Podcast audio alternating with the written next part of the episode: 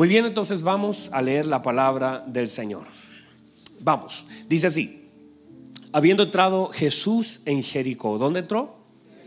En Jericó. Dijimos durante la mañana algo muy importante de la entrada del Señor. Siempre que aparece o se repite algún lugar geográfico, todo, todo en la escritura y todo en Dios es intencional.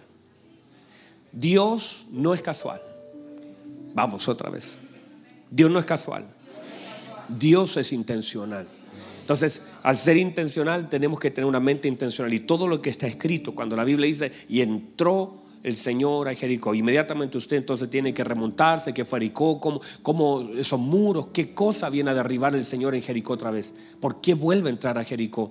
¿Por qué Josué entró a Jericó y cómo el Señor ahora entra para derribar algunas cosas que todavía están en pie y que a veces el Señor tiene, porque Dios es progresivo en nuestra vida. Hay cosas que tienen que ser derribadas progresivamente. Dice, habiendo entrado Jesús en Jericó, iba pasando por la ciudad. Y sucedió que un varón llamado Saqueo, que era jefe de los publicanos y rico, procuraba ver quién era Jesús, pero no podía, a causa de la multitud, pues era pequeño de estatura. Y corriendo delante subió a un árbol sicomoro para verle, porque había de pasar por allí. Cuando Jesús llegó a aquel lugar, mirando hacia arriba, le vio y le dijo, Saqueo, date prisa, desciende, porque hoy es necesario que yo pose en tu casa. Entonces él descendió a prisa y lo recibió gozoso. Al ver esto, todos murmuraban. ¿Cuántos murmuraron? Todos murmuraban diciendo que había entrado a posar con un hombre pecador. Entonces Saqueo puesto en pie dijo al Señor, He aquí, Señor, la mitad de mis bienes doy a los pobres. Y si en algo he defraudado a alguno, se lo devuelvo cuadruplicado. Jesús dijo, hoy ha venido la salvación a esta casa, por cuanto él también es hijo, por cuanto él también es hijo de Abraham, porque el Hijo del Hombre vino a buscar y a salvar lo que se había perdido. Muy bien, tome asiento por favor y ponga toda la atención los próximos minutos en esta palabra. Muy bien, durante la mañana comenzamos a establecer algunos principios y como lo dije en la mañana, eh, todo lo que he de predicar hoy tendrá relación con esta palabra y todo lo que es la paternidad de Dios. Pero todo comienza, hablamos durante la mañana de la importancia de no solamente ser oidores de la palabra, sino también la importancia de ser hacedores de ella. Y durante esta mañana me enfocaré acerca del orden y la posición Segundo segmento, tercer segmento ya, me voy a enfocar en la importancia de los árboles que usamos para ver al Señor y cómo esos árboles, mucha gente los usa, pero se estaciona en ellos para ver al Señor. Mucha gente quiere mirar al Señor desde su perspectiva. Eso lo vamos a hablar eh, en el siguiente servicio de las dos y media, cómo desde nuestra perspectiva queremos mirar algo de Dios. Y Dios no quiere que veamos algo de Él, Dios quiere que veamos todo de Él. Y cómo a veces sin darnos cuenta por esas cosas cuando el Señor llega a la vida de un hombre. Míreme por favor. Cuando el Señor ordena, cuando Cristo llega a nuestra vida, todas las cosas a nuestra vida son ordenadas por Él. O deberían serlo por lo menos. Y eso es lo que vamos a ver. Entonces, hemos estado hablando de la importancia de que no seamos solamente oidores, sino también hacedores de la palabra. Porque mire, la palabra de Dios no produce fruto cuando se oye, sino solo cuando se hace. La palabra de Dios no, se, no produce fruto cuando se oye, sino cuando se hace. Lo que provoca la palabra cuando tú la oyes es que te provoca fe para hacer, porque ahí se liga que la palabra sin, no, sin obras es muerta, porque la palabra llega a tu oído para provocarte a fe, para que luego esa fe te lleve a una obra. Entonces cuando llega la palabra solamente a tu oído como una palabra y la, y la tomas porque la entiendes, te provoca fe, pero la palabra tiende a morir en el oído de muchos porque no llega a la obra. Y esa obra no tiene que ver, míreme, no tiene que ver con lo de afuera, tiene que ver con lo de adentro. No es que algo, tú, tú llegas a ver para hacer algo, para ver algo, sino para que tú seas la evidencia de algo.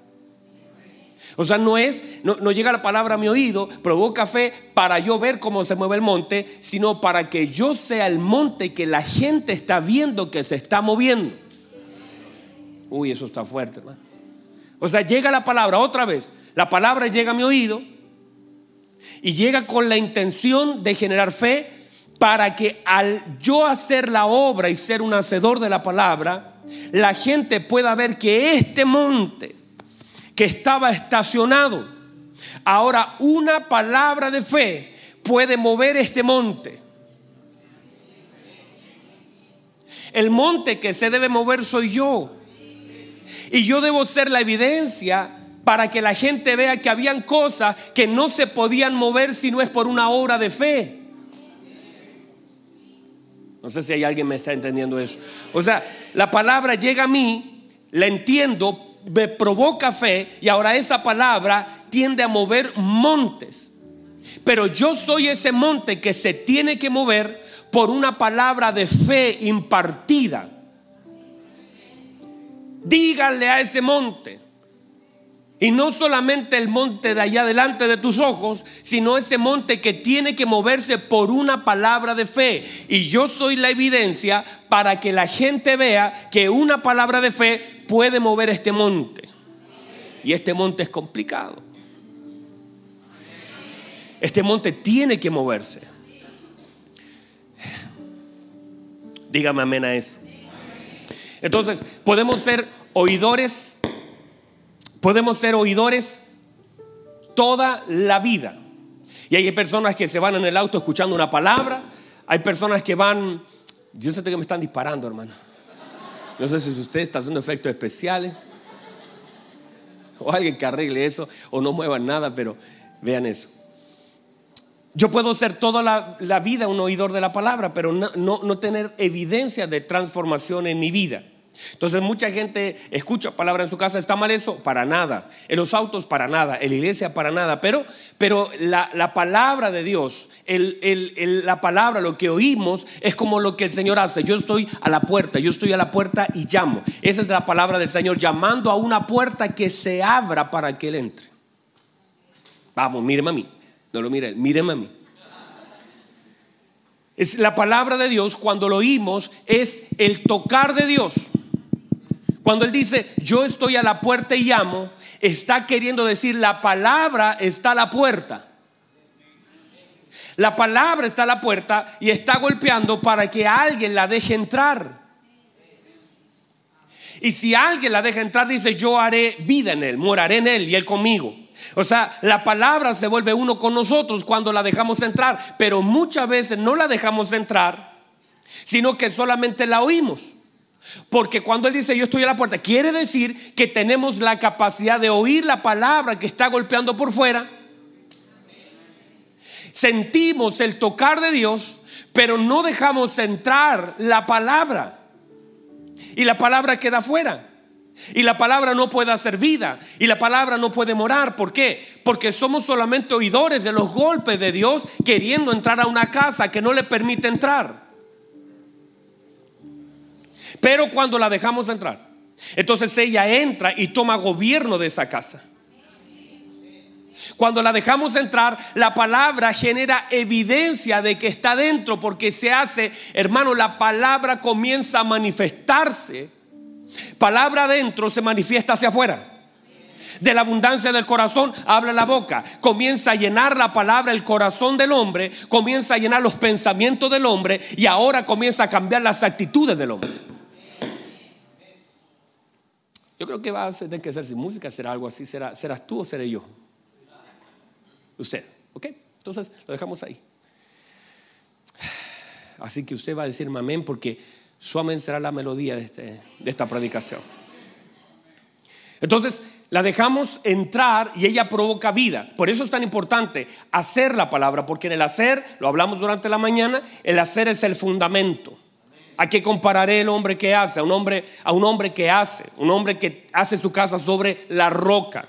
Y ese fundamento no deja que la casa caiga. Cuando nos están acá todavía. O está mirando a Alexi como se agacha para pasar sin que nadie lo vea. Y hacemos nosotros no hacemos la palabra y comenzamos a construir sobre la arena. El tema es que la evidencia viene juntamente con la prueba. La prueba evidencia el fundamento y que yo he oído pero no he sido capaz de hacer. Y la prueba viene entonces a mover todo nosotros y todo nos sacude y todo lo que hablamos durante la mañana. ¿Cómo la prueba mueve la casa? Pero una casa que está fundada sobre la roca, pero la roca no es decir, ah, yo voy a... No, no, no. El Señor dijo, compararé a un hombre, a un hombre sensato, a un hombre sabio, a un hombre prudente, que edifica su casa sobre la roca y van a venir cosas porque es inevitable. Hermano amado es inevitable que vengan a tu casa. No vas a poder evitar que vengan ríos, que, vengan lluvias y que vengan vientos. Y a la mañana lo expliqué con claridad. ¿Qué significa? ¿Qué revelación tiene cada una de esas cosas? Y esas cosas tocarán la puerta de nuestra casa y allí se manifestará en realidad cuánto de lo que has oído has hecho. Y será evidente porque las cosas se vuelven evidentes para la gente, primero para la casa, luego para la gente. Se vuelve evidente la ruina o se vuelve evidente el fundamento. Vamos, dígame amén. Entonces, eso es ser un hombre. Y el Señor entonces manifiesta la prudencia y la insensatez de la misma manera como el Señor a través de la guía del Espíritu Santo nos muestra en la figura de las diez vírgenes. Y en esa figura nos muestra la importancia de la prudencia en la insensatez. Está hablando exactamente de lo mismo paralelamente de otro pasaje. Está diciendo que la gente le puede dar mucha importancia a la lámpara, pero poca importancia al aceite. Y que a veces nosotros cuidamos la lámpara, lámpara, y los conceptos que tenemos, versículos que guardamos, como nosotros, hay un problema con eso para nada, no, hermano, la palabra del Señor es poderosa, pero si carece de aceite pierde sentido. Y tenemos mucha gente hoy día exhibiendo lámparas. Una generación que ama la lámpara una generación que quiere decirle cuánto sabe, manifestar, mire, eso es lo que tengo, abraza su lámpara. El problema es que no tiene aceite. Y lo que le da sentido a una lámpara es el aceite. Entonces el Espíritu Santo viene a tocar nuestra lámpara para que seamos evidencia de luz a la gente. Entonces hay mucha gente con lámparas, con conceptos, con principios, con versículos, con libros en la cabeza, pero sin aceite. ¿Está mal? Leer la Biblia para nada, eso es, pero es, es que el aceite mismo te proporciona lo necesario. Pero tenemos una generación que ama más en la lámpara y se enamoró de la lámpara. Y, y, la ve por todos lados. El problema es que no tiene aceite y por eso no ilumina, no brilla, tropieza. Dígame amén a eso. Muy bien, entonces, avancemos en eso. Le recomiendo, vea la palabra de la mañana. Y en esta dirección del Espíritu Santo que nos da, y ahí nos quedamos en la mañana, ahí en eso, en eso cerramos esta mañana. Ya que mi esposa estuvo hablando del Espíritu Santo y la guía de él el día jueves y que eso fue hermoso y glorioso. Y los que estuvieron acá pudieron disfrutar una presencia del Señor. Y los que estábamos allá en Argentina, con Simoncito llorábamos viendo lo que el Señor estaba haciendo, la palabra de Dios, cómo fluía de una forma tan especial. Les recomiendo ver esa palabra, cómo el Señor usó a mi esposa como un instrumento glorioso. Y eso fue hermoso este día jueves. Entonces, e, eso es la guía del Espíritu Santo. Y todo hombre de Dios que tiene lámpara, que tiene aceite, en realidad lo que tiene es guía. Lo que tenemos es, es, el Espíritu Santo que nos guía. Y todos nosotros necesitamos dirección. Míreme, todos necesitamos dirección. Esa dirección que nos lleva a lugares, a personas, a momentos. Cómo el Señor va tejiendo de una forma tan gloriosa cuando tú estás en Él. Comienza a conectarte con personas, comienza a conectarte en ciertos momentos, empieza a conectarte en ciertos lugares y comienzas a sentir la guía. Eso fue lo que sintió Ananías cuando, cuando fue guiado. Fue guiado por el Espíritu Santo. Le dijo el Señor, vaya a la calle que se llama derecha, doble para allá. Allí encontrará un hombre. Las conexiones que Dios hace por medio de la guía del Espíritu Santo. Como el Señor parado en una orilla le dice a sus discípulos, tiren la red a la derecha. Allí van a hallar lo que no encontraron en la noche, lo que no encontraron en todos los lugares donde tiraron la red. Ahora por una palabra de dirección. Esa es la obra del Espíritu Santo que nos direcciona.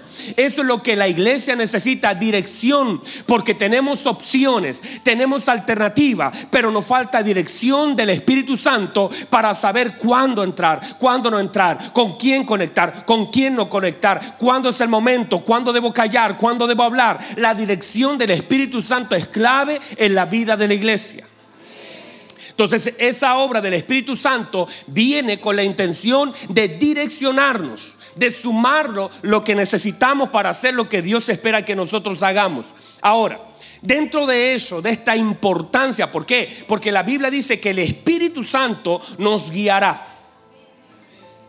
Vamos, el Espíritu Santo nos guiará. Eso es, esa guía del Espíritu Santo viene como una importancia de entender quién es nuestro Padre, aparte de entender nuestra posición de hijo. Diga conmigo, posición. Posición es determinante en la vida de nosotros. Posición es esto, míreme, poner las cosas en su lugar. Posición es poner las cosas en su lugar. No es solamente un concepto no es solamente tratar de definirlo, sino es dónde debemos estar y aprender a operar en el lugar donde Dios nos quiere tener. Y eso es posición, ya no está Alexi. Y eso es, Alexi, posición de pensamientos. Eso es posición de lugar. Y eso es posición de tiempos. Porque si esas cosas no están cuadradas, entonces todo estará desordenado en nosotros. Diga conmigo otra vez posición. Ese es el orden del establecimiento de lo que Dios quiere. Saber, míreme por favor. Saber cuál es mi posición es clave. Saber cuál es mi lugar es clave porque estamos hablando de varias cosas a la vez. Número uno, de un hombre que tomó una posición. Míreme por favor. Ese saqueo tomó un lugar y se subió a un árbol, tomó una posición. El Señor le revela la verdadera posición de él. Él se sube a un árbol y toma una posición, una posición sobre la gente. Una posición que lo hacía por lo que él vivía de una forma superior. Él toma una posición, pero el Señor le da la verdadera posición que él, por causa de lo que vivía, estaba sin tomarla. Porque el rechazo de la gente a veces te quita de la posición de Dios. A veces la gente te rechaza, la gente murmura y tú tiendes a perder tu posición. Entonces el Señor lo posiciona otra vez y le dice, Él es hijo. Y por causa de la posición, entonces ahora puedes tener pensamientos que antes no tenías, porque una de las cosas que Dios tiene que ordenar es nuestra posición. Entender, míreme por favor, posición de quién es Dios. Y eso tiene que ser una cosa establecida por la obra del Espíritu Santo en la mente de la gente, en el espíritu de la gente, porque si no, usted tomará al Padre como un amigo, como un compadre, como una persona lejana, como una persona, y posicionamos mal a nuestro Padre eterno y por esa posición nosotros perdemos. No sé si hay alguien acá todavía.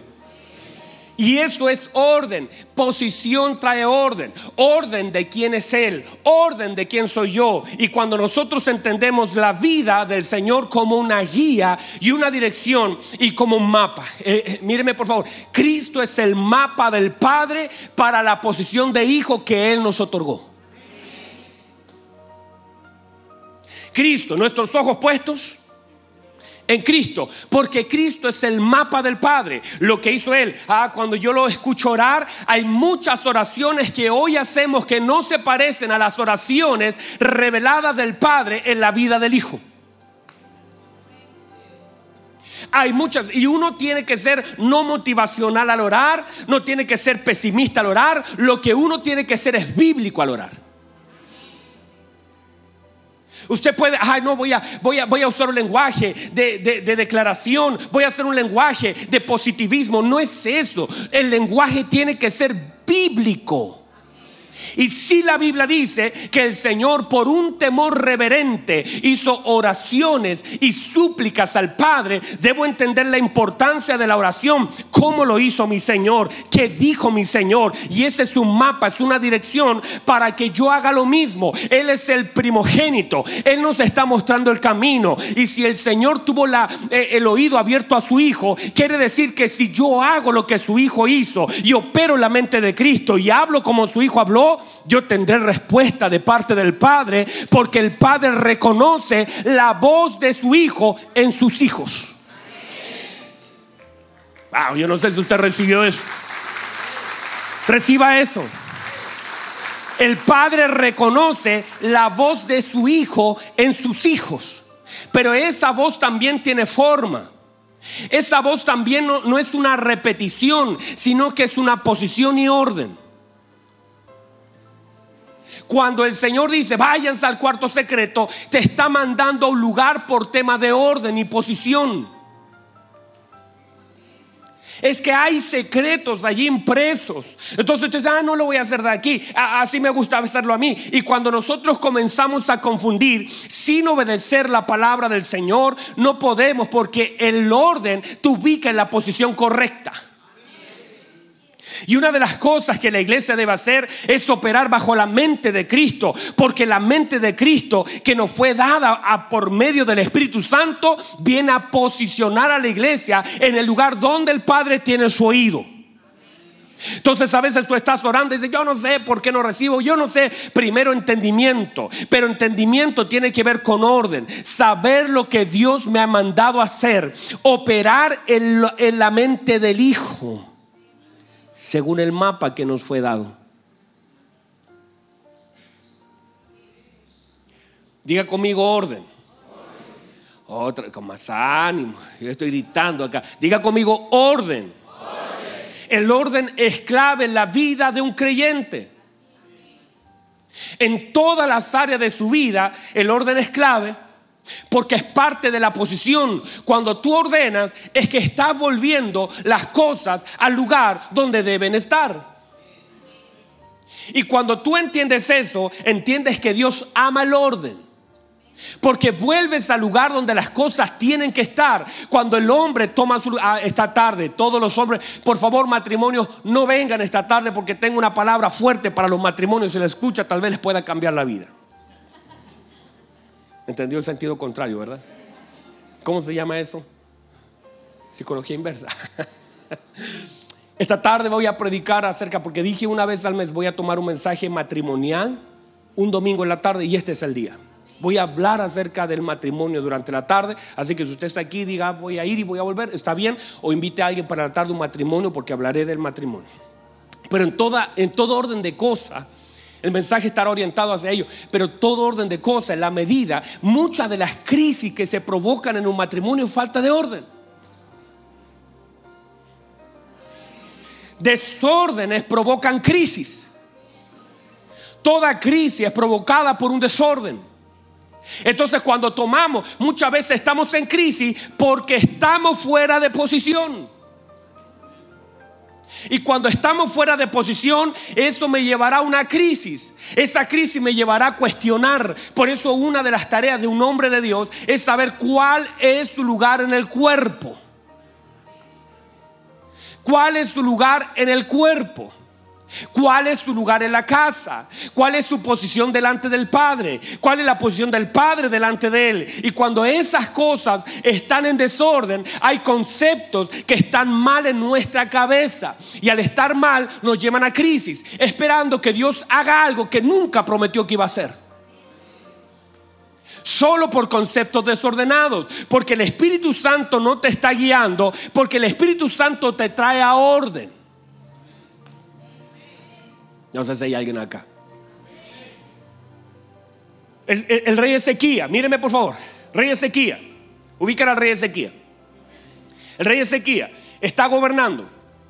La casa de su padre está en desorden y él no toma el camino de su padre. Dice, él hizo las cosas que su padre David conectó con orden.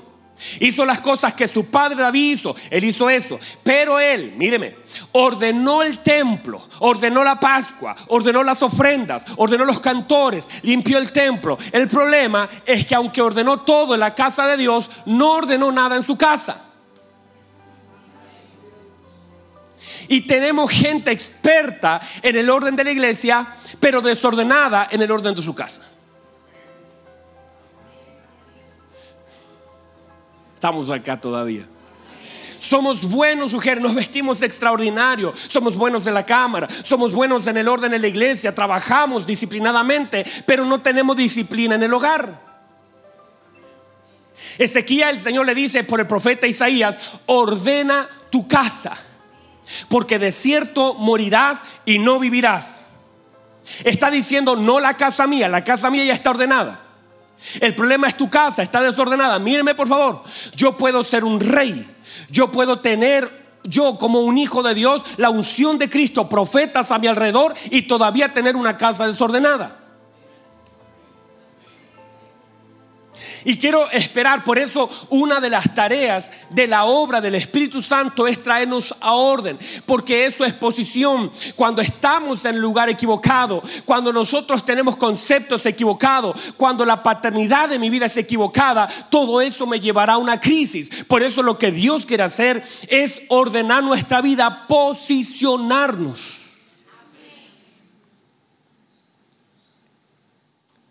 No sé si están acá todavía. Están con cara de no estoy.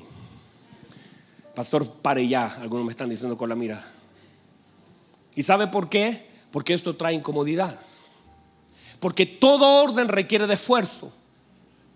Pero todo ese desorden que, que, emana de las cosas que hacemos equivocadamente nos va a llevar a una crisis. A vivir vidas que Dios no quiso que nosotros vivamos a pensar equivocadamente de los conceptos establecidos en la palabra de Dios, a transmitir equivocadamente la presencia de Dios a una generación, a que la imagen de Cristo en mi vida no se pueda ver a causa del desorden. A que mi vida, mi matrimonio, mi paternidad, mi adoración no glorifiquen al Señor. Usted va a ver gente que critica a Dios por causa del desorden de ellos mismos. Hay gente que critica a Dios por causa del desorden de la vida de algunos creyentes. No es Dios el problema. La gente no tiene problema con Dios. La gente tiene problema con aquellos desordenados que están fuera de lugar. Y cuando algo sale de su lugar, eso trae crisis. Si el, mar sale de su lugar, traerá crisis, traerá ruina. Y vemos mucha gente metida en ruina. Preguntándose por qué viven lo que viven. Y es simplemente un desorden de conceptos. Ay, no sé a qué le estoy hablando. Pero el orden te posiciona, por eso hay cosas que tienen que cambiar en nosotros. Me voy a acercar un poquito porque ustedes se están alejando.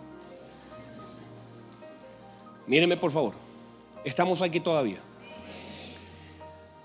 El tema es que a veces tenemos nosotros la tendencia a avalar nuestro desorden, a posicionar equivocadamente al Señor a que las cosas se hagan como yo quiero que se hagan. Y queremos que Dios respalde lo que yo quiero hacer. En la Biblia todo es orden. El Señor estableció. El Señor vino en el tiempo que tenía que venir. E hizo lo que tenía que hacer. En el lugar que se tenía que hacer. Y recibió todo el respaldo del cielo para hacerlo. Cuando usted está ordenado, las cosas están en su lugar y usted hace lo que tiene que hacer, a pesar de que usted esté con la mente chocando con eso, mire, el Señor manda a predicar a Samaria. Es un choque cultural, es un choque de mente. Yo no quiero ir a Samaria, pero el Señor dice, tienen que ir a Samaria. Y aunque a usted le cueste, tiene que ir a Samaria. Y uno de los avivamientos más grandes que se registró fue en Samaria para manifestar que no tiene que ver con los prejuicios del hombre, sino con lo que Dios quiere hacer.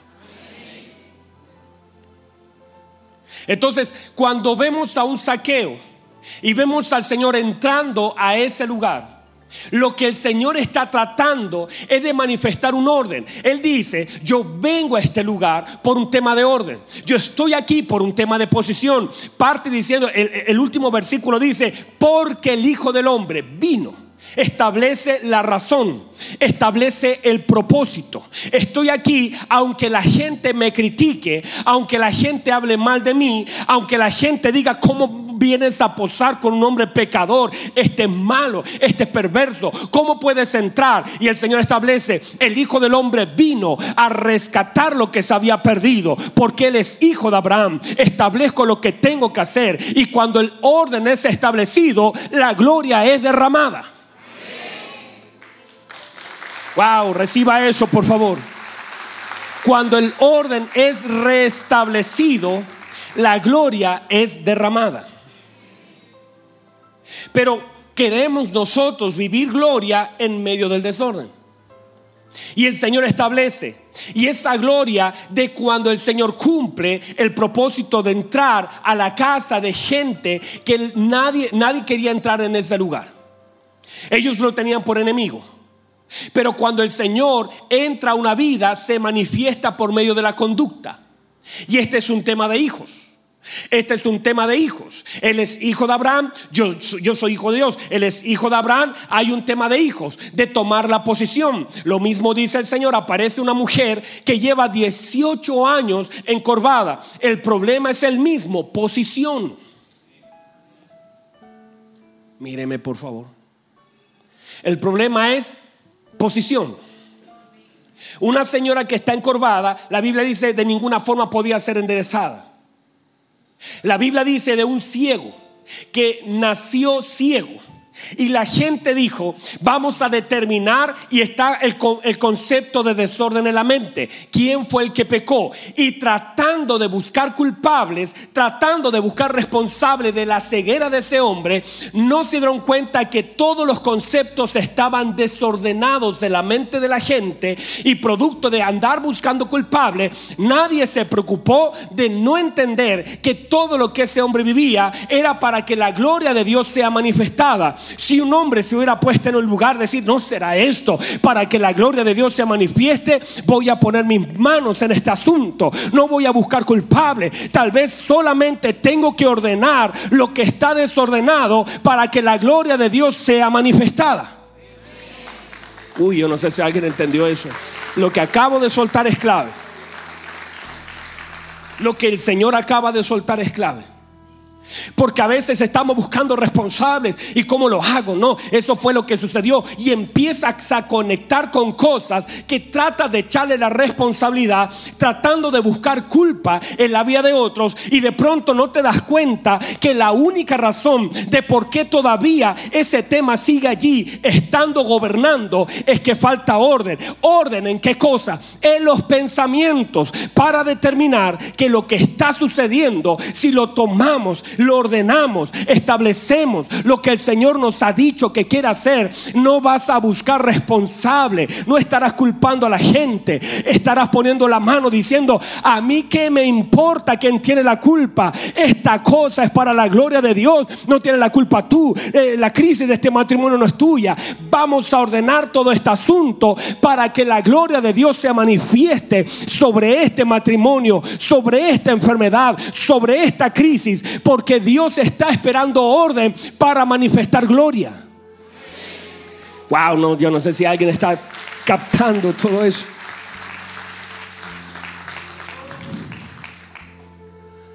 Esa señora estaba encorvada. Y la vieron así y no había problema con eso porque la gente se acostumbra al desorden. La gente se acostumbra a cómo están las cosas. Y cuando ya lo intentaste y la cosa no funciona, entonces todo ese problema que se origina del desorden, mire, el desorden comienza a tomar gobierno. Mire lo que dice la escritura, míreme, están mirándome. Mire lo que dice la escritura. Había un estanque, ¿qué había? En ese estanque la Biblia dice que yacía una multitud de enfermos.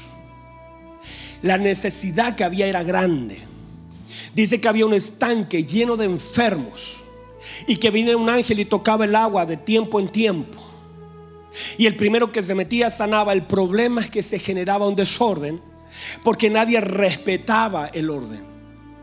Porque había un hombre que llevaba 38 años tratando de meterse y todo como era un caos. Porque a veces Dios puede tocar un lugar, pero puede haber un caos a su alrededor.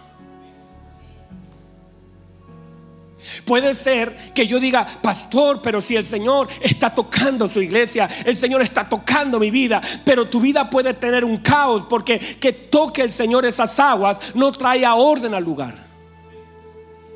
Es más, manifestaba lo peor del ser humano. ¿Qué me importa que lleve tanto tiempo? Te haces indolente al dolor de otro por un tema de desorden. Pones a Dios equivocado, no puedes ver a Cristo en tu hermano. Hablamos de la gente por un tema de desorden. Cuando tú hablas de tu hermano, lo único que estás evidenciando es el desorden de los conceptos en tu mente. Porque si la palabra gobernara tu vida en orden, jamás te atreverías a hablar mal del Cristo que vive en tu hermano.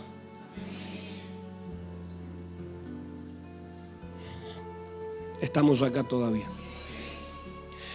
El problema es que no estamos ordenados. Y parece que sí. Porque parece suficiente estar en una congregación. Parece suficiente sentarnos y cantar. Pero si esto no se ordena desde adentro hacia afuera, nada cambia. Por eso el Señor lo que viene a establecer en la vida de saqueo, que lo vamos a ver en la próxima predicación, es el orden de un hombre que estaba desordenado. Y cuando Cristo, están acá todavía, y cuando Cristo llega a la vida de saqueo, todo en saqueo se ordena.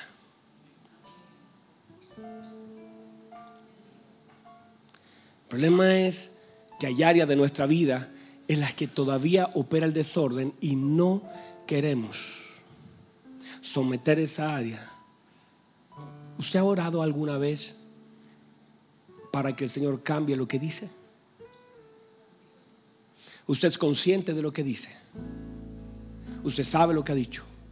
Pero nunca ha puesto la mano para decir, Señor, necesito que sanes lo que estoy hablando porque no te haces consciente de las cosas que hablas. La inconsciencia de lo que hablo, cómo daña, cómo enciende bosques, cómo afecta a la gente. Pero no oras por eso, por un tema de desorden. Por eso una de las cosas importantes de esta palabra es aprender a posicionarnos en Cristo. Mi garganta ya no da más.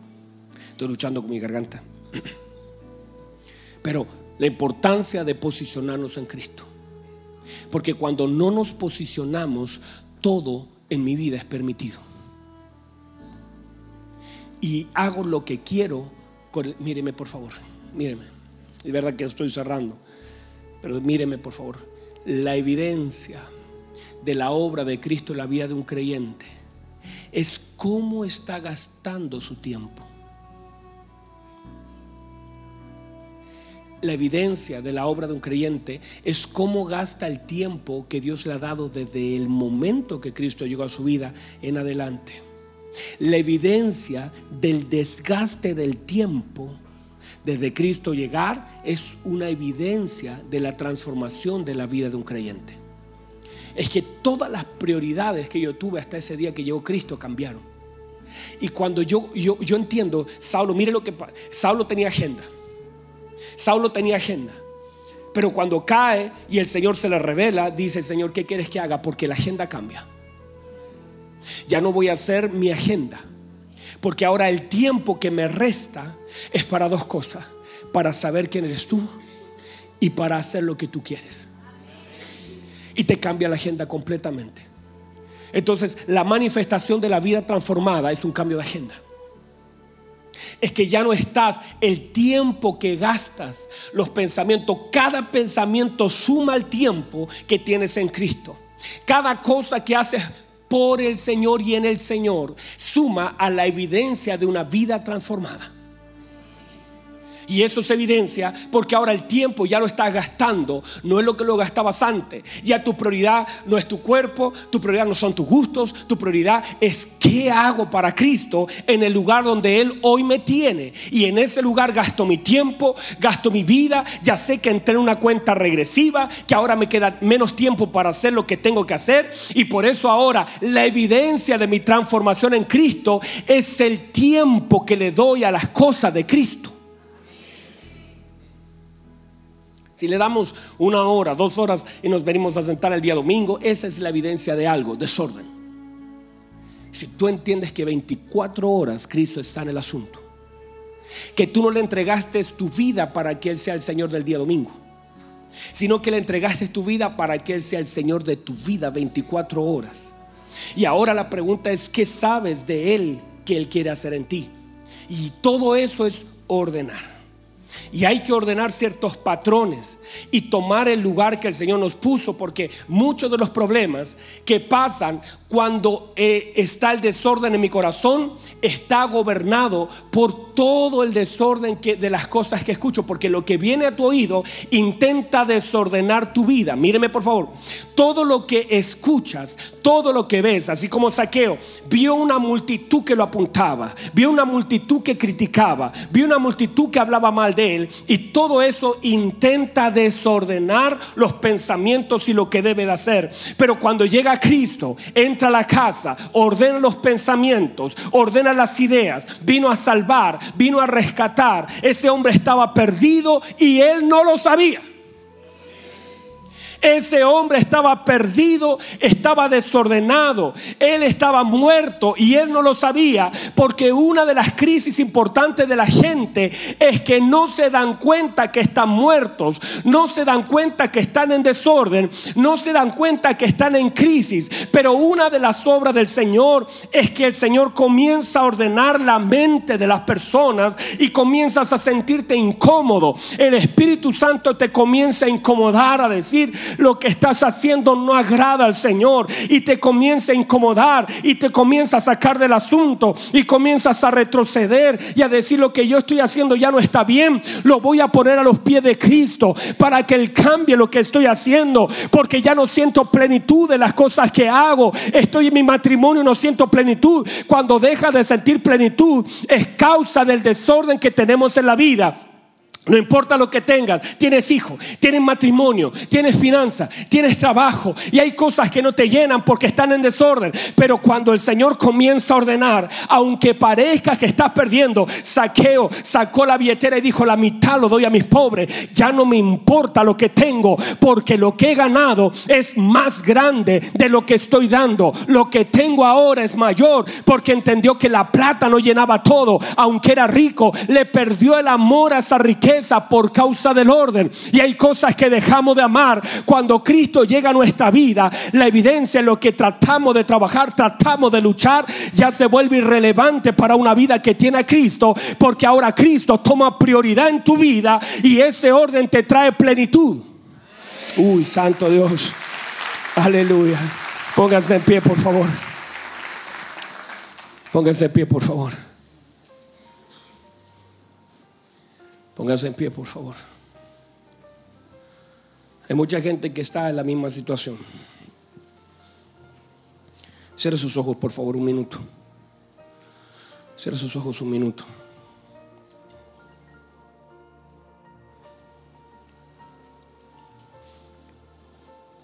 Hay gente que Dios va a comenzar a sacar de los árboles. Porque el árbol te estacionó. Porque hay gente que está en un árbol viendo lo que quiere ver del Señor. La Biblia dice que Saqueo se subió al árbol para ver quién era. Lo estaba pensando, lo estaba pensando que estaba perdido siquiera. No estaba pensando recibir al Señor en su casa, no era el plan. Pero el Señor vino a mover las cosas y aunque parecía desorden, era un orden. No es malo sacar lo que hay en casa. Hay cosas que se hacen a la manera de Dios, a pesar de que a ti no te gustan. Pero es Dios haciendo las cosas en favor de su iglesia. Hay muchas cosas que para usted parecerán desorden los próximos días. Hay cosas que se van a cerrar por amor a usted. Hay cosas que van a salir de usted. Porque muchas veces hablamos de lo que Dios quiere sumar, pero también tenemos que hablar de lo que Dios quiere sacar. hay cosas que Dios va a comenzar a sacar de usted por causa del gobierno de Dios sobre nuestra vida. La Biblia dice, hablando el Señor de los espíritus inmundos que gobiernan el hombre, que cuando vuelve a la casa la encuentra barrida, la encuentra ordenada y la encuentra vacía, encuentra espacio. Dice, ¿qué pasó aquí? El demonio yo no la dejé así. Lo que hizo fue el Señor. El Señor comenzó a ordenar la casa. El Señor comenzó a limpiar la casa. El Señor comenzó a generar espacio en la casa. Es la obra del Señor que muchas veces tiene que mover algunos muebles. Hay muchas cosas en tu vida que serán movidas. Hay muchas cosas que tendrán que ser sometidas a los pies de Cristo. Hay cosas que por causa de lo que Dios quiere hacer, el Señor tendrá que mover y cerrar puertas. Todo hombre, toda mujer tiene que aprender que de la mano de Dios, si usted quiere agradar a Dios, tendrá que conocer su posición y tendrá que saber que el orden es clave en lo que Dios quiere hacer. Y si tienes una vida desordenada, si tienes una vida de pecado, de sexualidad, tienes una vida de egoísmo, tienes una vida lejana a lo que Dios quiere hacer, no estás, no puede haber plenitud. Es más, luego de acostarte en una cama te sentirás vacío, sentirás culpa, sentirás que algo en tu corazón está mal porque el Espíritu Santo se, se, se contrista. Cuando estás, te generará un goce pasajero lo que hagas, hablar de, un hermano, pero el Espíritu Santo te va a comenzar a llevar a un tiempo de santidad y de orden por causa de la plenitud de Cristo. Y cuando eso comienza a suceder, vas a comenzar a ver que hay cosas que hacías que ya no las puedes hacer. No porque desde un púlpito, porque desde un púlpito yo te puedo enseñar algunas cosas. Pero en este nuevo pacto, la Biblia dice, yo escribiré las tablas hoy. No, no, no, no, las, no las haré en piedra, las pondré en su corazón. Y una vida transformada se evidencia desde lo que se hace, desde la evidencia de mis actitudes, de mis renuncias, desde una vida que quiere honrar al Padre, de que tiene, tiene conciencia de, de la paternidad de Dios sobre su vida, de que sabes que papá está en el asunto, de que tu mayor gozo será honrar a tu Padre de que todo lo que vas a hacer tiene que ver con el fin final de decir, es consumado es. Señor, aquí está, te encomiendo mi espíritu, lo único que tengo, ya no hay más. Mi carne fue deshecha, todo está terminado, encomiendo mi espíritu. Ya no hay nada más que hacer, todo lo cumplí, te lo está. Está todo pagado, está todo hecho.